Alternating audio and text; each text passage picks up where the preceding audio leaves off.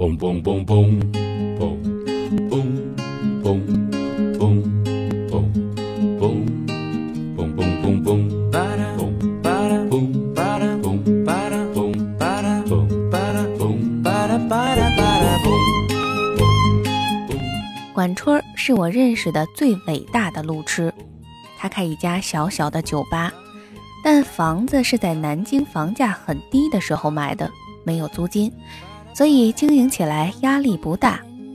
他和女朋友毛毛两个人经常吵架，有次劝架兼蹭饭，我跟他俩在一家餐厅吃饭，两个人怒目相对，我埋头苦吃。管春一摔筷子，气冲冲地去上厕所，半小时都没动静。毛毛打电话，可他手机就放在桌上，去厕所找也不见人。毛毛咬牙切齿，认为这狗东西逃跑了。结果，管春满头大汗地从餐厅大门奔进来，大家惊呆了。管春小声说：“我上完厕所想了会儿吵架用词，想好以后一股劲儿地往回跑。”不知道怎么就穿越走廊到了新华书店，人家指路又走到了正红街广场，最后想了招狠的，干脆打车。司机一路开又没听说过这家饭馆，描述了半天已经开到了鼓楼，只好再换辆车才找回来的。在新街口吃饭，上个厕所迷路迷到鼓楼，毛毛气得笑了。我会想念我的故乡。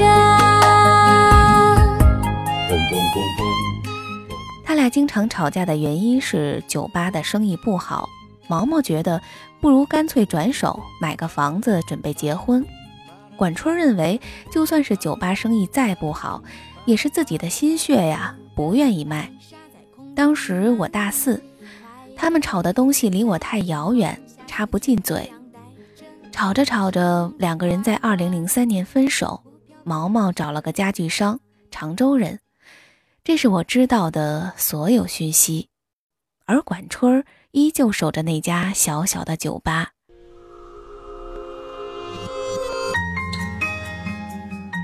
管春说：“这婊子，亏我还跟他聊过结婚的事儿。这婊子留了堆破烂走了，这婊子走了反而干净，这婊子走的时候还掉了几滴眼泪，还算有良心。”我说：“婊子太难听了。”管春沉默了一会儿，说：“这泼妇。”说完就哭了，说：“老子真想这泼妇啊！却记下了少年容颜。没变的是我的这片痴心。我那年刚毕业，每天都在他那儿喝到支离破碎。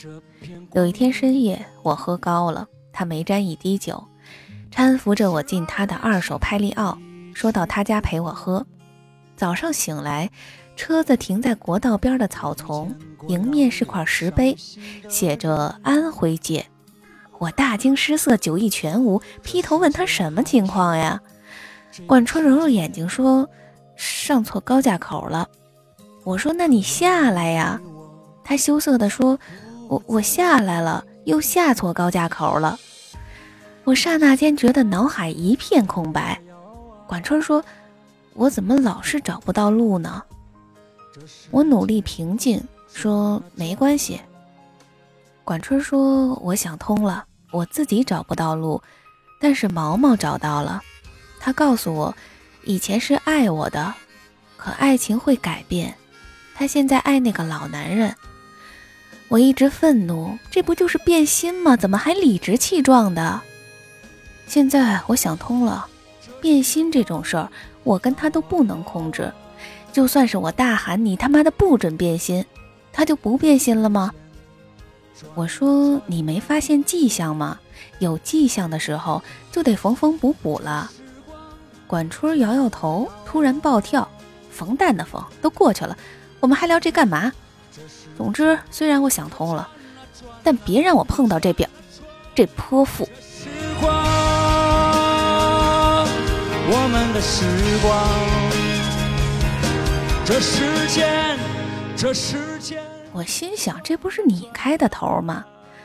发了会儿呆，我说：“你身上有多少钱？”他说：“四千。”我数数自己有三千多，兴致勃勃地说：“哎，我有条妙计，要不咱就一路开下去吧。碰到路口就扔硬币，正面往左，反面往右。没心情扔就继续直走。”一天天的毫无目标，磕磕碰碰，大呼小叫，忽而寂静，忽而喧嚣，忽而在小镇啃烧鸡，忽而在城里泡酒吧。艰难地穿越江西，拐回浙江，斜斜地插进福建，路经风光无限的油菜田，依山而建的村庄，两边都是水坡的窄窄田道，没有一盏路灯。月光打碎树影的土路，很多次碰见写着“此路不通”的木牌。快到龙岩，车子抛锚，引擎盖里隐约冒着黑烟，搞得我俩不敢点火。管春叹口气说：“哎，正好没钱了，这车也该寿终正寝，找个汽修厂能卖多少是多少。然后，咱俩买火车票回南京。最后卖了一千多块。拖走前，管春打开后备箱，呆呆地说：‘你看。’我一看，是毛毛留下的一堆物件：相册、明信片、茶杯、毛毯，甚至还有牙刷。”砰的一声，管春重重地盖上后备箱，说：“拖走吧，爷从此不想看到他。就算相见，如意外也是一耳光。”我迟疑地说：“这，这些都不要了。”管春丢给我一张明信片，说：“我跟毛毛认识的时候，他在上海读大学。毛毛很喜欢你写的一段话，抄明信片上寄给我，说这是他对我的要求。”狗屁要求，我没做到，还你。我随手塞进背包。去了深圳，一个去了成都，在新的世界里，每天茫然四顾。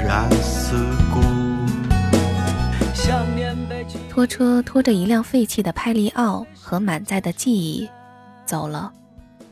管春在烟尘飞舞的国道边。呆立了许久，我在想，他是不是故意载着一车回忆，开到能抵达的最远的地方，然后将他们全部放弃？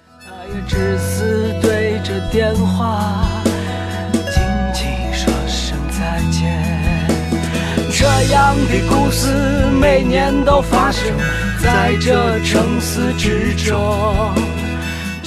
回南京，管春拼命打理酒吧。酒吧的生意开始红火，不用周末，每天也都是满客。在一年前重买了辆帕萨特，酒吧的生意已经非常稳定，就由他妹妹打理，自己没事儿带着狐朋狗友兜风。夏夜山顶一起玩的朋友说毛毛完蛋了，我苗苗管春儿，他面无表情，就壮胆问详情。朋友说毛毛的老公在河南买地做项目。碰到骗子，没有土地证，千万投资估计打水漂了，现在到处托人摆平这事儿呢。过段时间，我零星的了解到毛毛的老公破产，银行开始拍卖他们家的房子。管春冷笑，活该。带着一位刚刚完婚的新娘，而一个西装革履的男子。也站在他的身旁。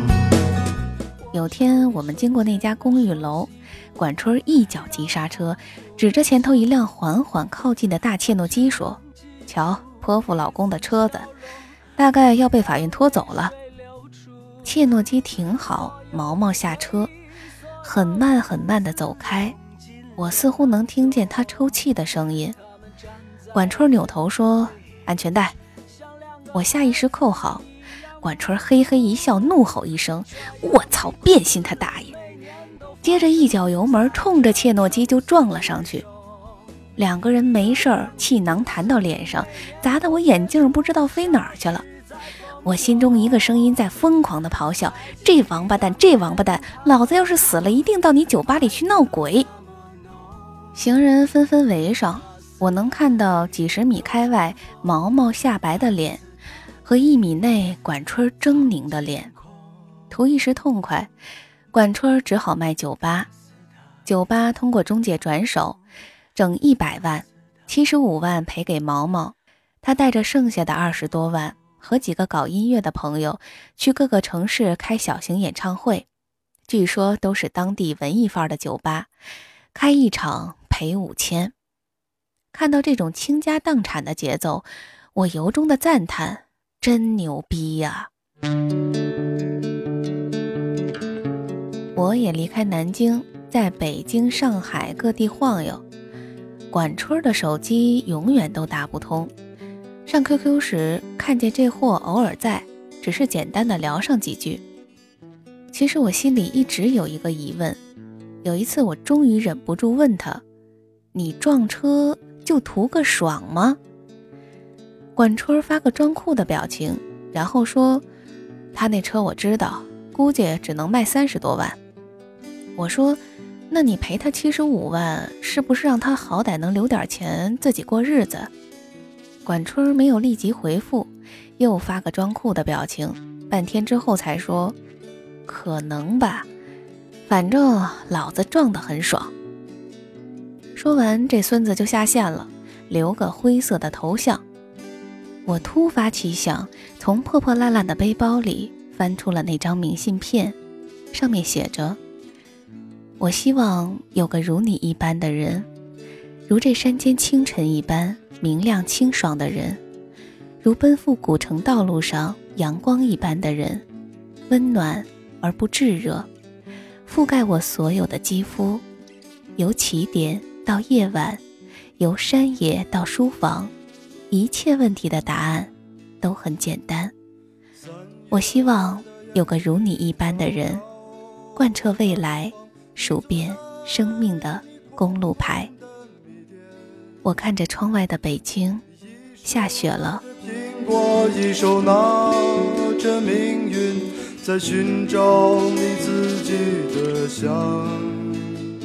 混不下去，我两年之后回到南京，没一个月，大概是钱花光了，管春也回来了，暂时住在我租的破屋子。我们俩人看了几天电视剧，突发奇想的想去那家酒吧看看。走进酒吧，基本没客人，就一个姑娘在吧台里熟练地擦酒杯。管春猛地停下脚步，我仔细看看，原来那个姑娘是毛毛。毛毛抬头微笑着说：“怎么有空来？”管春转身就走，被我拉住。毛毛说：“你撞我车的时候，其实我已经分手了，他不肯跟我领结婚证。”至于为什么，我都不想问原因。分手之后，他给了我一辆开了几年的大切诺基，我用你赔给我的钱，跟爸妈借了他们要替我买房子的钱，重新把这家酒吧买回来了。毛毛说，买回来也一年了，就是没客人了。管春的嘴巴一直无声的开开合合。从他的口型看，我能认出是三个字在重复：“这泼妇。”毛毛放下杯子，眼泪掉下来，说：“我不会做生意，你可不可以娶我？”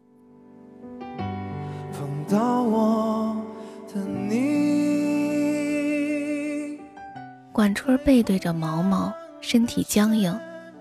我害怕他冲过去打毛毛耳光，紧紧地抓住他。管春点了点头。望着你的我，望着我的你。这是我见过的最隆重的点头，一厘米一厘米的下去。一厘米一厘米的上来，再一厘米一厘米下去，缓慢而坚定。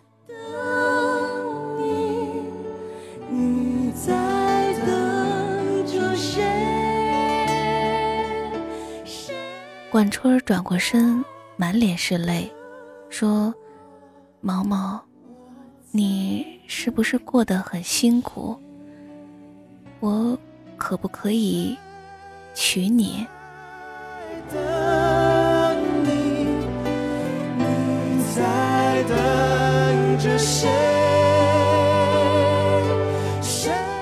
我知道旁人会无法理解，其实一段爱情是不需要别人理解的。真情的说痴情的真矫情，感性的说理性的没人性，坚强的说勉强的不自强。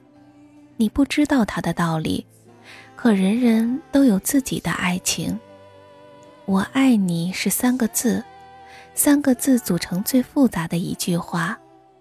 有些人藏在心里，有些人脱口而出。也许有人曾静静地看着你，可不可以等等我？等我幡然醒悟，等我明辨是非，等我说服自己，等我爬上悬崖，等我缝好胸膛来看你。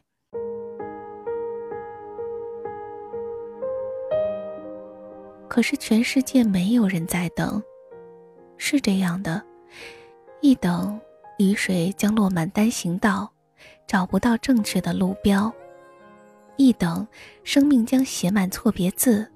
看不见华美的封面，全世界都不知道谁在等谁，而管春儿在等毛毛。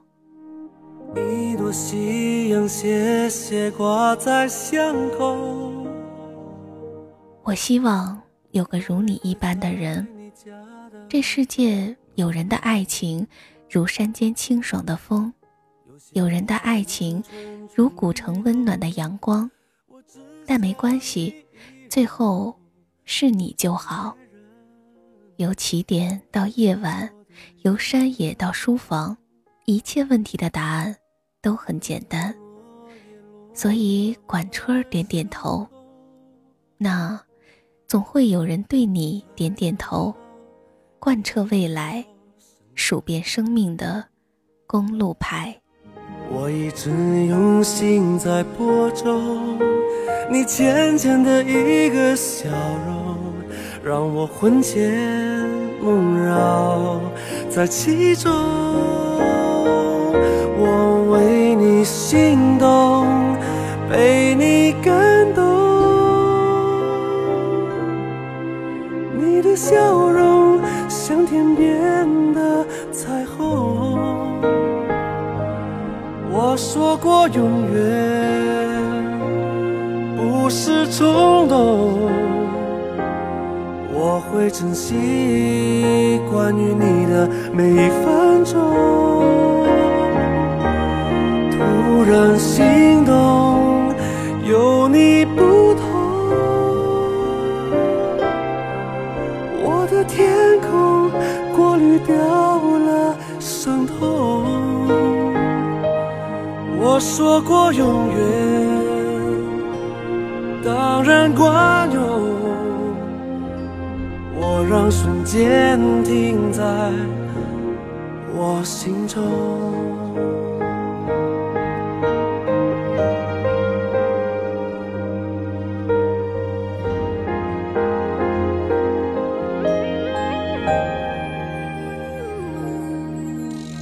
一片落叶落在我的胸口。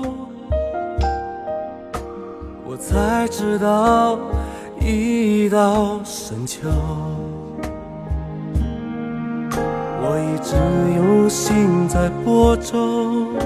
你浅浅的一个笑容，让我魂牵梦绕在其中。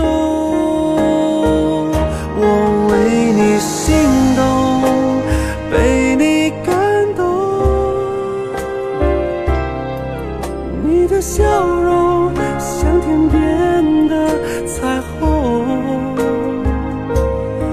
我说过永远不是冲动，我会珍惜关于你的每一分钟。突然心动。有你不同，我的天空。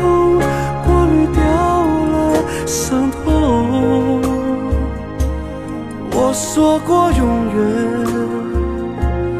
当人管用，我让瞬间停在我心中。我说过永远，当人管用，我让瞬间停在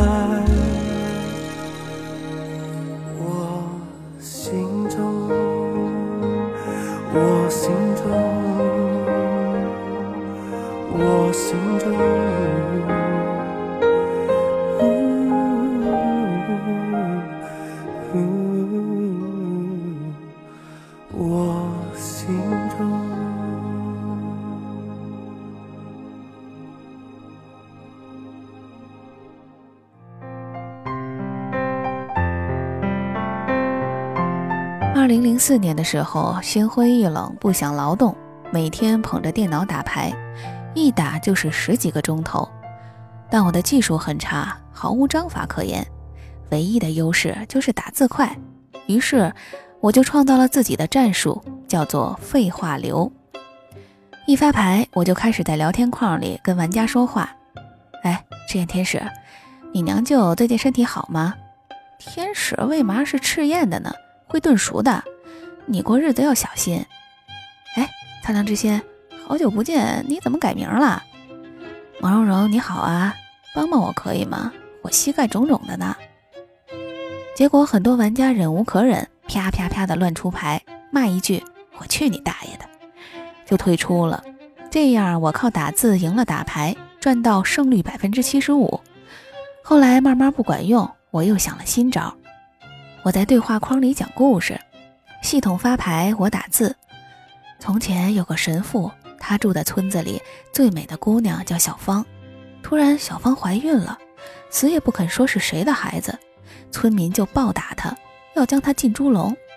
小芳哭着说：“是神父的呢。”村民一起冲进教堂，神父没有否认，任凭他们打断了自己的双腿。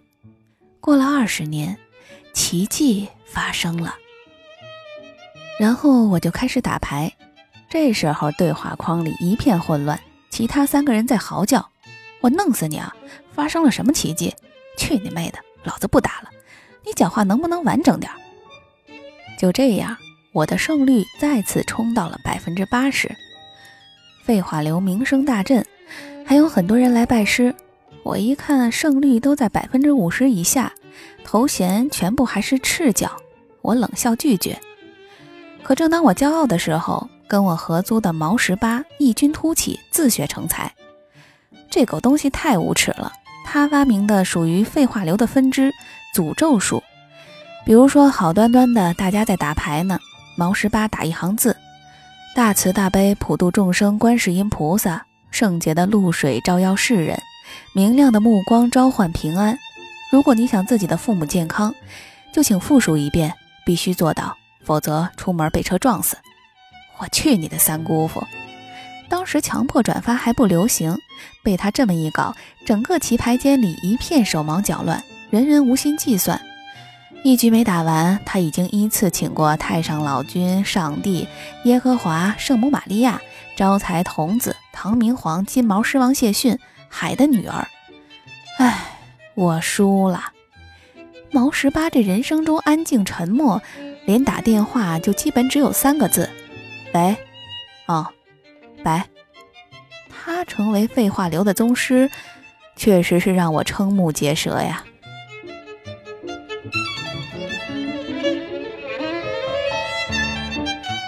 我跟毛十八的友谊一直维持着，二零零九年甚至一块自驾去稻城亚丁。当时他带着自己的女朋友荔枝，开到冲古寺。景色如同画卷，层峦叠嶂的色彩扑面而来。我知道毛十八的打算，他紧张的发抖。他跪在荔枝面前说：“荔枝，你可以嫁给我吗？”才一句话，后半句就哽咽了，那个“妈”字差点没发出来，将疑问句变成了祈使句。荔枝说：“怎么求婚也就一句话？你真够惜字如金的。”毛十八一边抽泣一边说：“荔枝，你可以嫁给我吗？”荔枝说：“好的。”毛十八给荔枝戴戒指，手抖得几乎戴不上。我和其他两个朋友冒充千军万马，声嘶力竭的嚎叫打滚儿。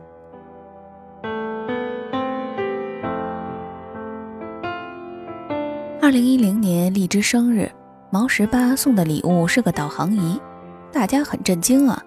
这礼物过于奇特，难道有什么寓意？毛十八羞涩地说：“他捣鼓了一个多月，把导航仪的语音文件全部换掉了。”我兴奋万分，逼着荔枝开车，一起检验毛十八的研究成果。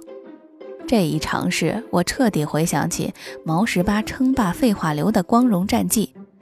在开车兜风的过程中，导航仪废话连篇：“完蛋，前边有摄像头，这盘搞不定了，我找不到你想去的地方。”大哥，你睡醒没？这地址错的。大家乐不可支。最牛逼的是，在等红灯时。导航仪里，毛十八严肃地说：“手刹拉好了没？万一倒溜怎么办？你不要按喇叭，按喇叭搞什么？前头是个活闹鬼的话，马上来干你，你又干不过他，老老实实的等不行吗？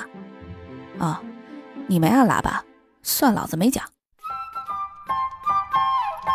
大家笑得眼泪都出来了，荔枝笑得花枝乱颤，说：“你平时不吭声，怎么录音啰嗦成这样啊？”毛十八说：“上次去稻城，你不是嫌导航仪太古板，不够人性化吗？我就改装了一下，以后开车你就不会觉得无聊了。”荔枝拿起导航仪，随便一按，导航仪尖叫：“喂喂喂，你不会是想关掉我吧？老子又没犯法，你关你关！回头老子不做导航仪了，换个二极管做收音机，你咬我呀！”所有人叹服呀。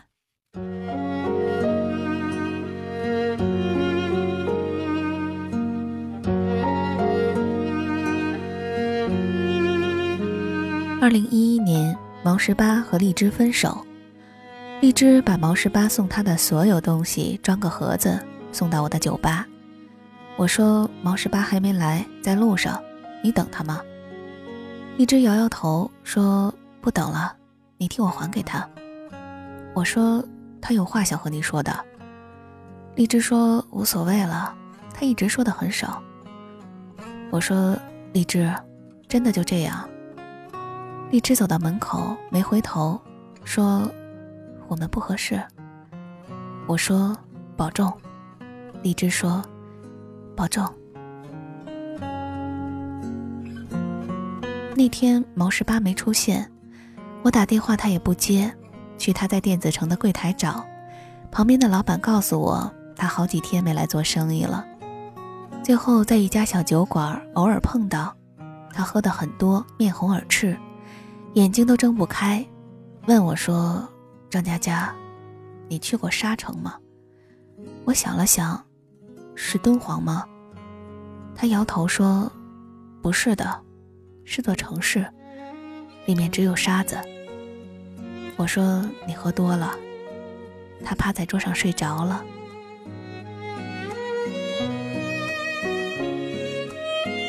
就这样，荔枝的那个纸箱子。一直放在我的酒吧里，毛十八从来没有勇气过来拿。有一天，店长坐我车回家，拿个导航仪出来玩，我看着眼熟。店长撇撇嘴说：“乱翻翻到的。”他一开机，导航仪发出毛十八的声音：“老子没电了，你还玩？”吓得店长鸡飞狗跳，说：“见鬼了！”抱头狂嚎。我打电话给毛十八：“东西还要不要？”毛十八沉默了一会儿。说不要了，明天回老家台州。我说回去干嘛？毛十八说家里在新城商业街替我租了个铺子，我回去卖手机。我忽然心里有些难过，也没有说话。刚想挂电话，毛十八说卖手机挺好的，万一碰到个年轻貌美的姑娘，成就一段姻缘，棒棒的。我说你加油啊！毛十八说：“保重。”我说：“保重。”二零一二年八月，我心情很差，开车往西，在成都喝了顿大酒。次日突发奇想，还是去稻城看看。虽然只有一个人，但沿途听着导航仪毛十八的胡说八道，一会儿说跑那么快作死啊，掉沟里我又不能帮你推；一会儿又说一百米后左拐了，妈逼你慢点。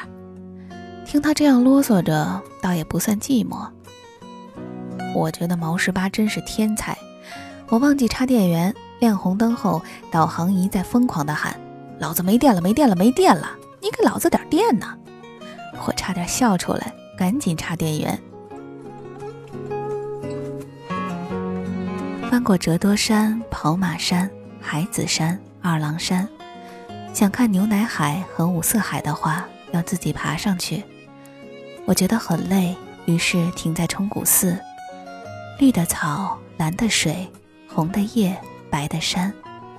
我看着这一场秋天的童话发呆。导航仪突然“嘟”的一声响了，是毛十八的声音。荔枝，你又到稻城了吗？这里定位是冲古寺，我向你求婚的地方。抵达这个目的地，我就会对你说，因为是最蓝的天，所以你是天使。你降临到我的世界，用喜怒哀乐代替四季，微笑就是白昼，哭泣就是黑夜。我喜欢独自一个人，直到你走进我的心里。那么，我只想和你在一起。我不喜欢独自一个人。我想分担你的所有，我想拥抱你的所有，我想一辈子陪着你。我爱你，我无法抗拒，我就是爱你。荔枝，我在想，当你听到这段话的时候，是我们结婚一周年呢？还是带着小宝宝自驾游呢？我站在那一天的天空下，和今天的自己一起对你说：“李智，我爱你。”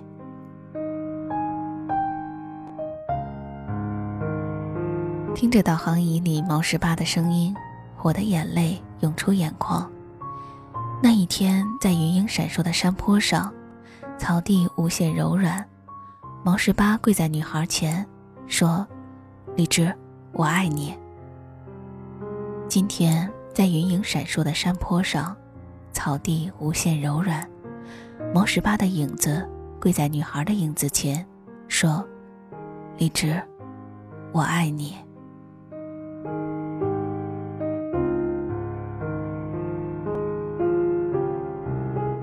这里无论多美丽。对于毛十八和荔枝来说，都已经成为沙城。一个人的记忆就是座城市，时间腐蚀着一切建筑，把高楼和道路全部沙化。如果你不往前走，就会被沙子掩埋。沙城就是一个人的记忆。偶尔梦里回到沙城，那些路灯和脚印无比清晰，而你无法碰触。一旦双手陷入，整座城市就轰隆隆的崩塌，把你的喜笑颜开，把你的碧海蓝天，把关于我们之间所有的影子埋葬。如果你不往前走，就会被沙子掩埋。所以我们泪流满面，步步回头，可是只能往前走，哪怕往前走是和你。擦肩而过。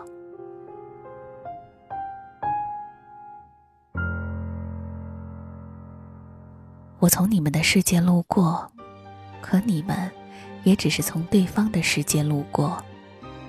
哪怕寂寞无声，我们也依旧都是废话流。说完一切，和沉默做老朋友。再是昨天那远，也不想签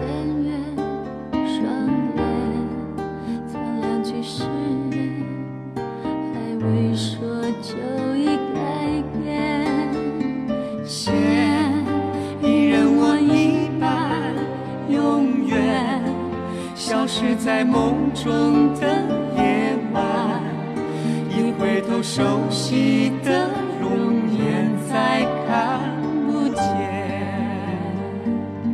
今生的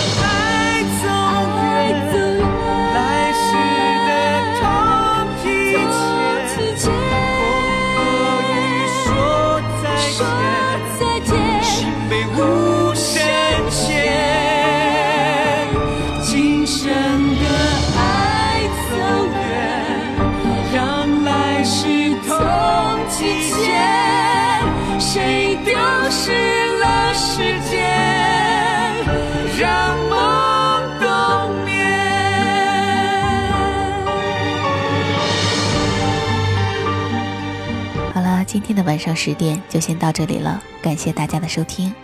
歌诗达赛琳娜号，二零一五年四月二十四日上海启航，敬请期待。我是蓉蓉，各位晚安，好梦。线，一人我一半，永远消失在梦中的夜晚。一回头，熟悉的容颜再看生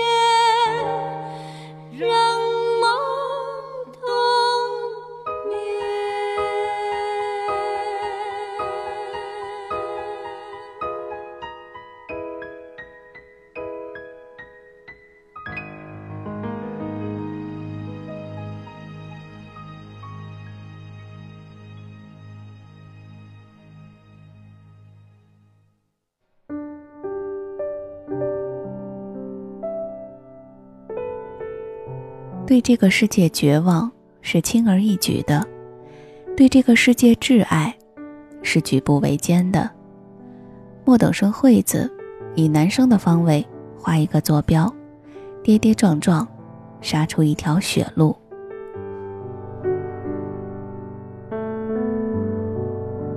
这里是晚上十点，大家好，我是蓉蓉。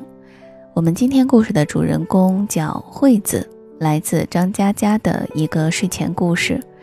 嗯，我相信大家已经看过或听过好几个版本了，那么不妨就再听一个吧。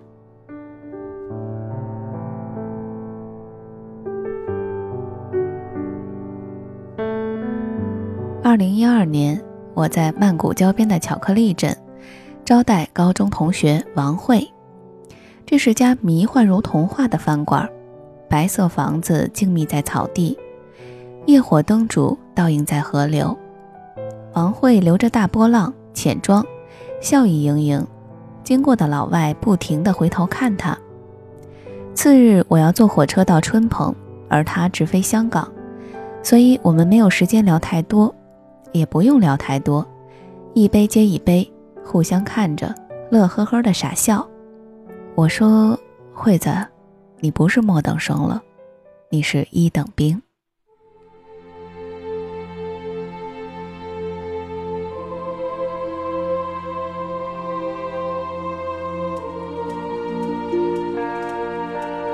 一九九七年，王慧坐我前排，格子衬衣，齐耳短发。有天，她告诉我，她暗恋一个男生。我问是谁，她说：“你猜。”文科班一共十八个男生，我连猜了十七次都不对，只能是我了。这一下我心跳剧烈。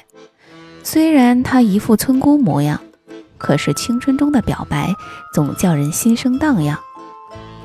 这时候他扭捏半天，说：“是隔壁班的袁心。”不带这么玩的好吗？隔壁班，我去你大爷的！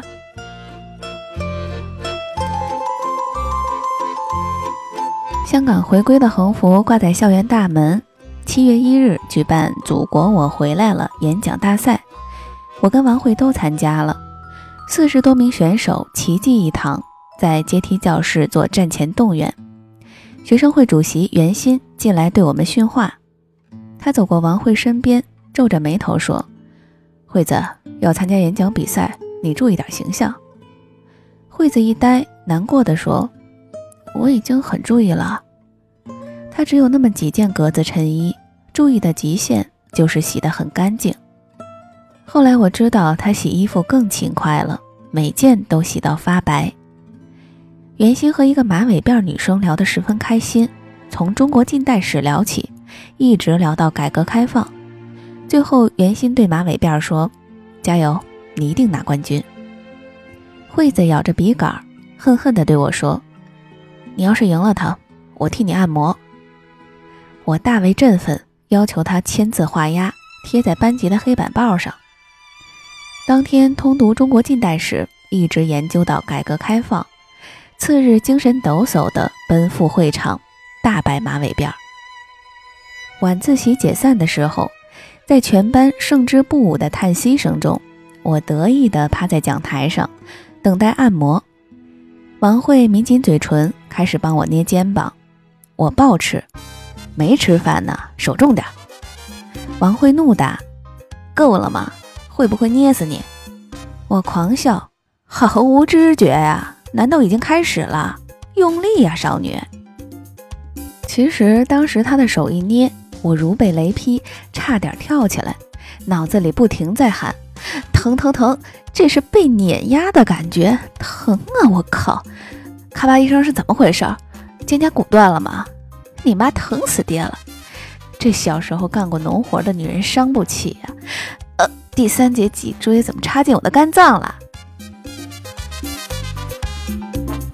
就在我快挺不住的刹那，惠子小声地问我：“张佳佳。”你说我留马尾辫儿，袁心会觉得我好看吗？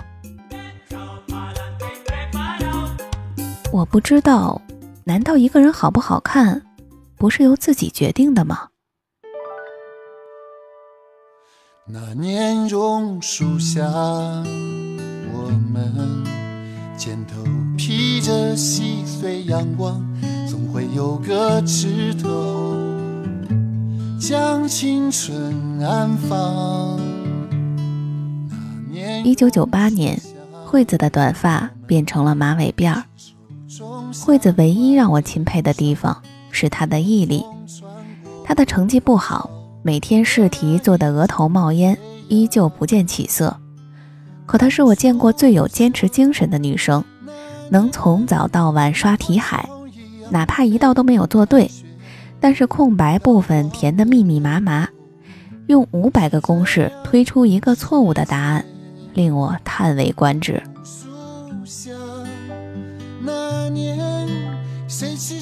惠子离本科线差几十分，她打电话哭着说自己要复读，家里不支持，因为承担不起复读的费用，所以她只能去连云港的专科。我呢，当时世界杯。高考期间，我在客厅看球赛，大喊：“进了，进了！”我妈在饭厅打麻将，大喊：“糊了，糊了！”那年榕树下荷兰队踢飞点球，他们低下头的背影无比落寞。我泪如雨下，冲进饭厅，掀翻麻将桌，搅黄老妈的清一色。后来。后来那什么，第二年我又考一次。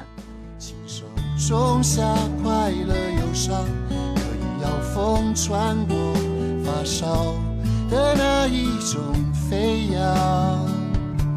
一九九九年的五月，大使馆被美国佬炸了，复读的我旷课奔到南京大学，和正在读大一的老同学游行。惠子也从连云港跑来，没有参加队伍，只是酒局途中出现了一下，在食堂推杯换盏。他小心地问：“袁心呢？”我一愣：“对哦，袁心也在南大，他怎么没来？可能他没参加游行吧。”惠子失望的哦了一声。我说：“那你去找他呀。”惠子摇摇头：“算了。”我去老同学宿舍借住。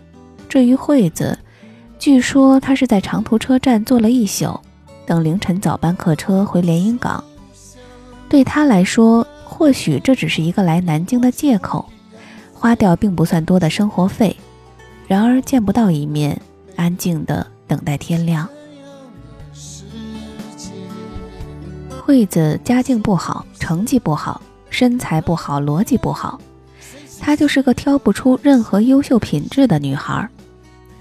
我一直在想，如果这世界是所学校的话，惠子应该被劝退很多次了。生活、爱情、学习，她都是末等生。唯一拥有的，就是在别人看不见的地方，咬着牙齿，坚持再坚持，堆砌着自己并不理解的公式。无论答案是否正确。他也一定要推导出来。两千年，大学宿舍都在听那些花儿。九月的迎新晚会，文艺青年弹着吉他，悲伤的歌唱。我们就这样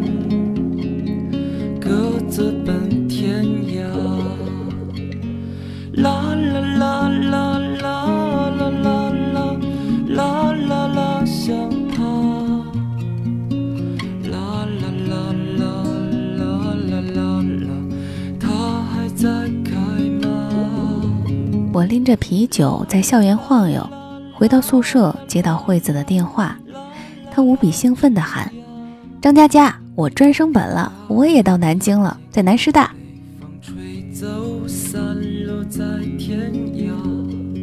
末等生惠子以男生的方位画一个坐标，跌跌撞撞杀出一条血路。二零零一年十月七日，十强赛中国队在沈阳主场战胜阿曼，提前两轮出线，一切雄性动物都沸腾了。宿舍里的男生怪叫着点燃床单扔出窗口，一群男生大呼小叫，冲到六栋的女生宿舍楼下。我在对面的七栋二楼看到他们簇拥的人是袁心，袁心对着六栋楼上的阳台兴奋地喊：“霞儿，中国队出现了！”一群男人齐声狂吼：“出现了！”袁心喊：“请做我的女朋友吧！”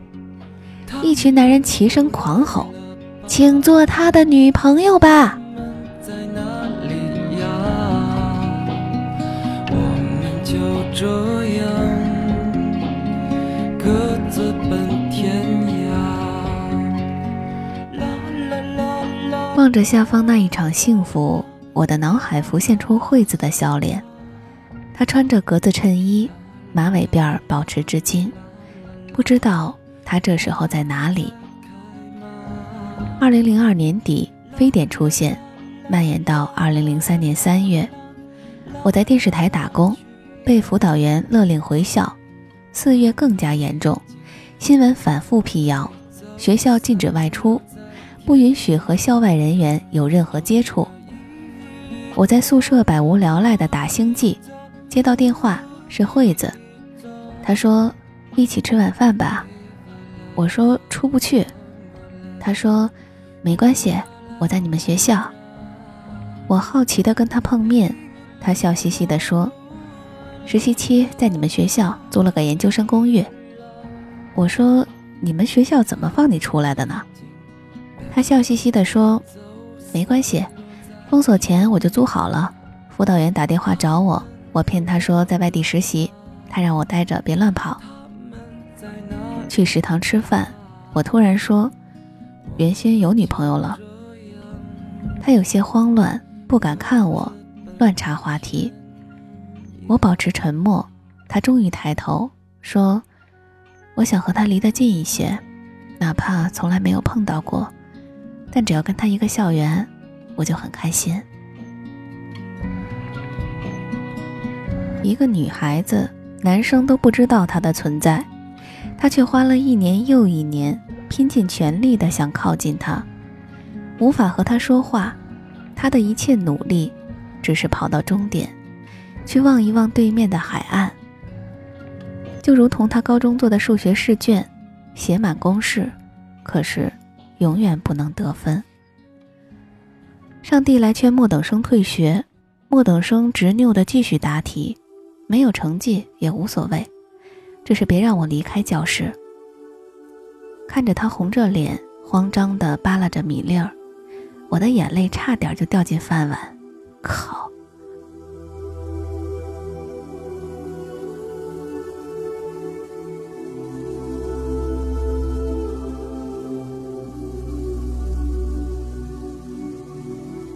二零零四年，惠子跑到酒吧，电视正直播着首届超女的决赛，我们喝得酩酊大醉，惠子举起杯子对着窗外喊。祝你幸福。那天袁心结婚，我看着她笑盈盈的脸倒映在窗玻璃上，心想莫等生终于被开除了。二零零五年，惠子跑到酒吧，趴在桌上哭泣，大家不明所以，他擦擦眼泪，他一定很难过。传闻袁心离婚了。那天后没见过惠子，打电话给他，他说自己辞职了，在四川找事儿干。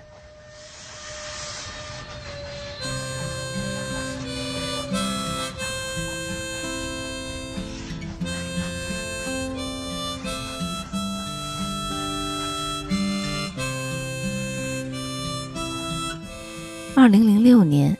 一群人走进酒吧，看见当头的两个人，管春手里的杯子咣当一下掉在地上，朋友们目瞪口呆。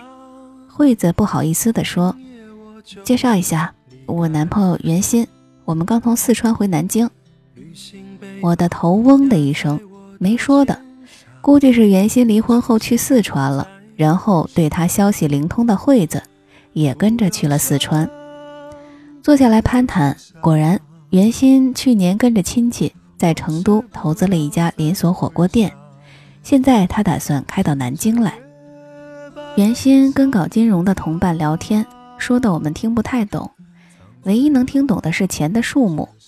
同伴对袁鑫摆摆手，说：“入五百万用一个杠杆，一比六，然后再用一个杠杆，也是一比六，差不多两个亿出来。”袁鑫点点头说：“哦，差不多两个亿。”管春震惊地说：“两两个亿！”我震惊地说：“两两个亿！”韩牛震惊地说：“比我的精子还多。”惠子也听不懂，只是殷勤的倒酒，给袁鑫的每个朋友倒酒。他聚精会神，只要看到酒杯浅了一点儿，就立刻满上。他们虽然聊的是两个亿，结账的时候，几个男人假装没看见，惠子抢着把单买了。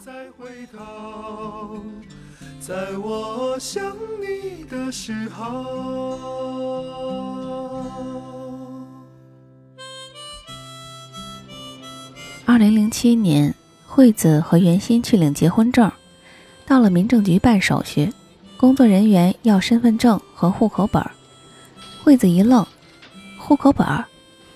工作人员斜他一眼，袁鑫说：“我回去拿。”袁鑫走了之后，惠子在大厅等。他从早上九点等到下午五点。民政局中午休息的时候，有个好心的工作人员给他倒了杯水。惠子想，袁鑫结过一次婚，他怎么会不知道要带户口本呢？所以。袁心一定是知道的。也许这是一次最后的拖延，很多人都喜欢这样，拖延到无法拖延才离开，留下无法收拾的烂摊子。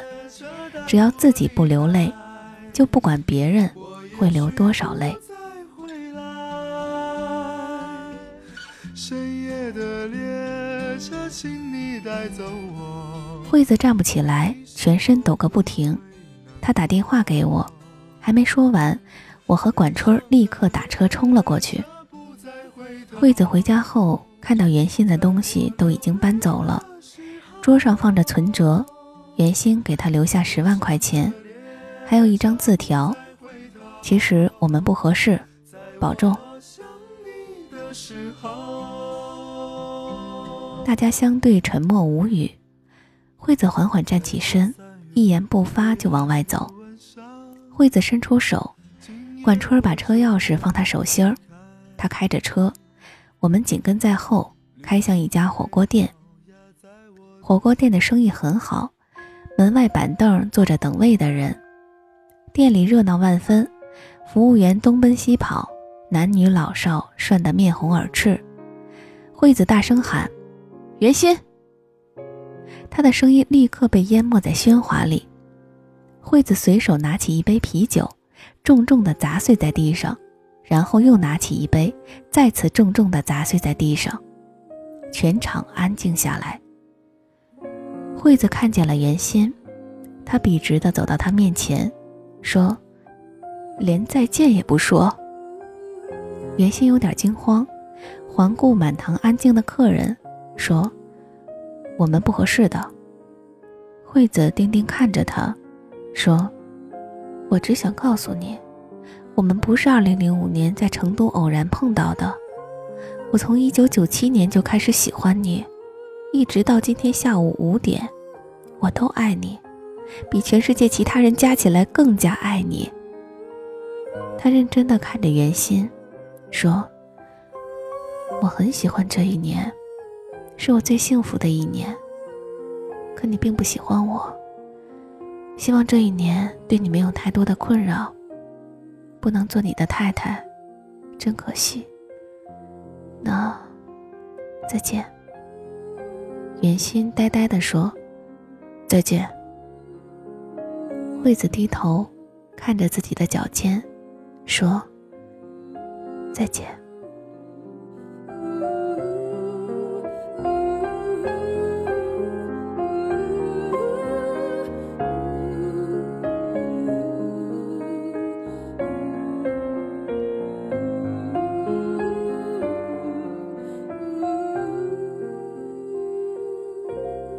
惠子把自己关在租的小小的公寓里，过了生命中最孤单的圣诞节，最孤单的元旦。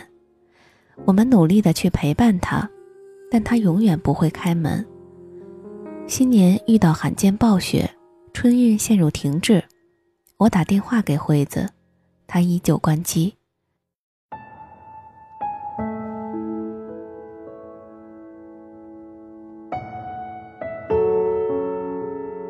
二零零八年就此到来，隔了整整大半年。四月一日愚人节，朋友们全部接到惠子的电话，要到他那儿聚会。大家蜂拥而至，冲进惠子租的小公寓。他的脸浮肿，肚子巨大，一群人大惊失色，面面相觑。毛毛激动地喊：“惠子，你怀孕了，要生宝宝了！孩儿他爸呢？”毛毛突然发现我们脸色铁青，他眨巴眨巴眼睛，哇的一声嚎啕大哭，抓住惠子的手喊：“为什么会这样？”惠子摸摸毛毛的脑袋，分手的时候就已经三个月了。站着干嘛呢？坐沙发。我们挤在沙发上，惠子清清嗓门说：“下个月孩子就要生了，用的东西你们都给点主意。”他指挥管春打开一个大塑料袋，里边全是纸尿裤。他皱着眉头说：“我不知道哪种适合宝宝的皮肤呢。这样，你们每人穿一种，有不舒服的坚决不能用。”我捧着一包，颤抖着问：“那那我们要穿多久？”惠子一愣，拍拍我手上的纸尿裤。我低头一看，包装袋上写着“美好新生一百天”，我差点哭出来。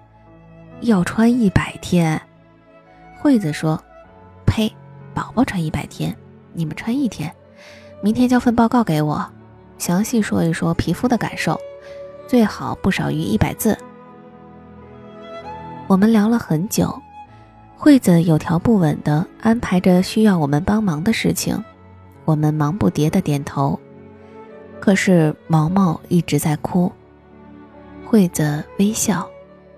不敢见你们，因为我要坚持生下来。我说，生不生是你自己的事情，养不养是我们的事情。惠子摇头，养也是我自己的事情。离开的时候，毛毛走到门口，回头看着安静站立的惠子，抽泣着说：“惠子，你怎么过来的？惠子，你告诉我你怎么过来的？”管春儿快步离开，冲进地下车库，猛地立住，狂喊一声：“袁熙，我操你大爷！”他的喊声回荡在车库，我的眼泪也冲出眼眶。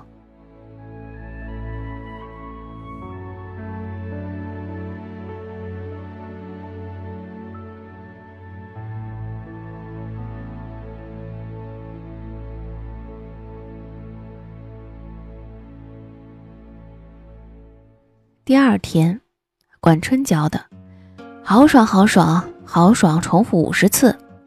我教的，好爽，就是上厕所不小心撕破，卡住拉链，第二次上厕所拉链拉不开，我喝多了就尿在裤子里了，幸好穿了纸尿裤。哎，特别悲伤的一次因果。韩牛教的，那薄弱的纸张抚摸我粗糙的肌肤。柔滑如同空气，我抚摸过无数的女人，第一次被纸尿裤抚摸，心灵每分钟都在站立，感受到新生，感受到美好，感受到屁股的灵魂。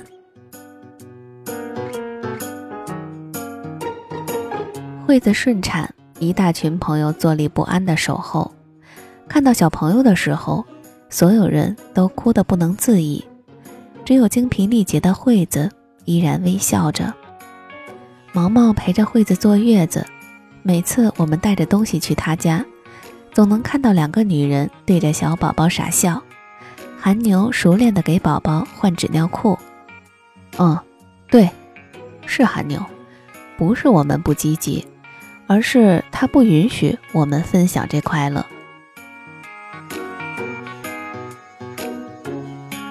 二零零九年，韩牛群发短信：“谁能找到买学区房的门路？”我回：“不结婚先买房，写谁的名字？”韩牛说：“靠，大老爷们儿结不结婚都要写女人的名字。”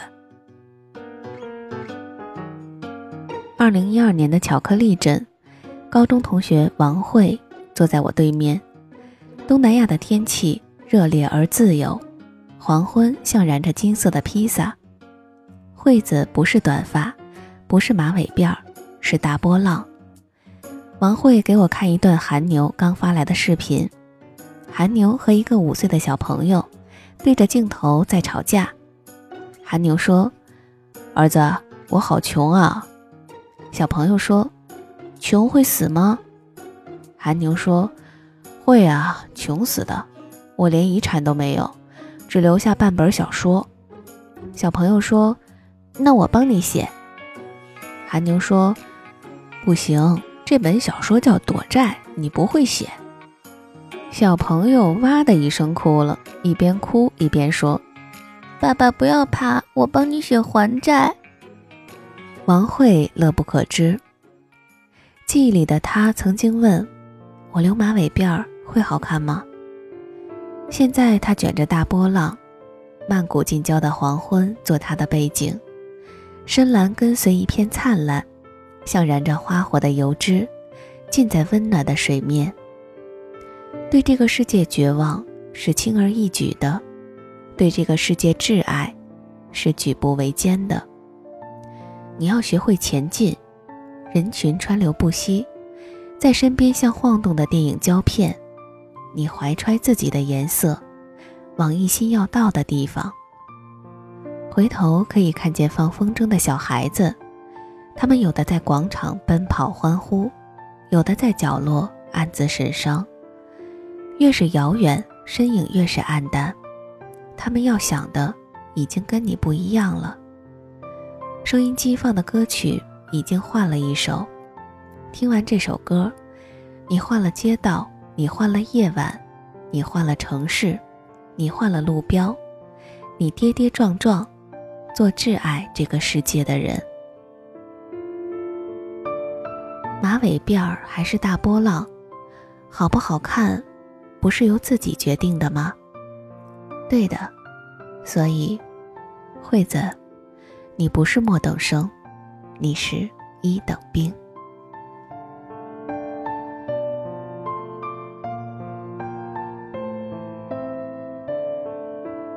故事讲完了，我们的节目也该结束了。如果大家想收听到我的更多节目，可以在喜马拉雅搜索“蓉蓉”。蓉呢是雪绒花的蓉，到我的主页可以收听另外一档，嗯，我每周会不定期更新的一档新的节目，名字叫做《萤火虫日记》，也欢迎大家的收听。那么，如果你想第一时间收听到节目的话，也可以关注微信公众账号和新浪微博“蓉蓉幺六八”，我会在那里提醒大家的。好了，今天的节目就先到这里了，我是蓉蓉，大家晚安。好梦。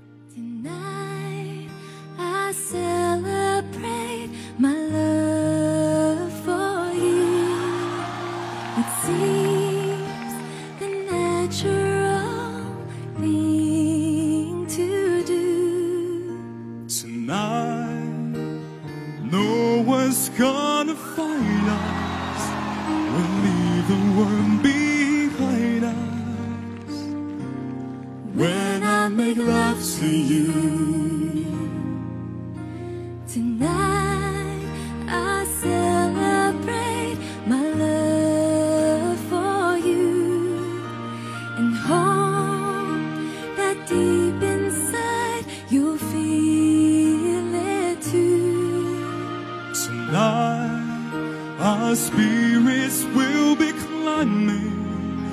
was half filled up with diamonds when I love to you.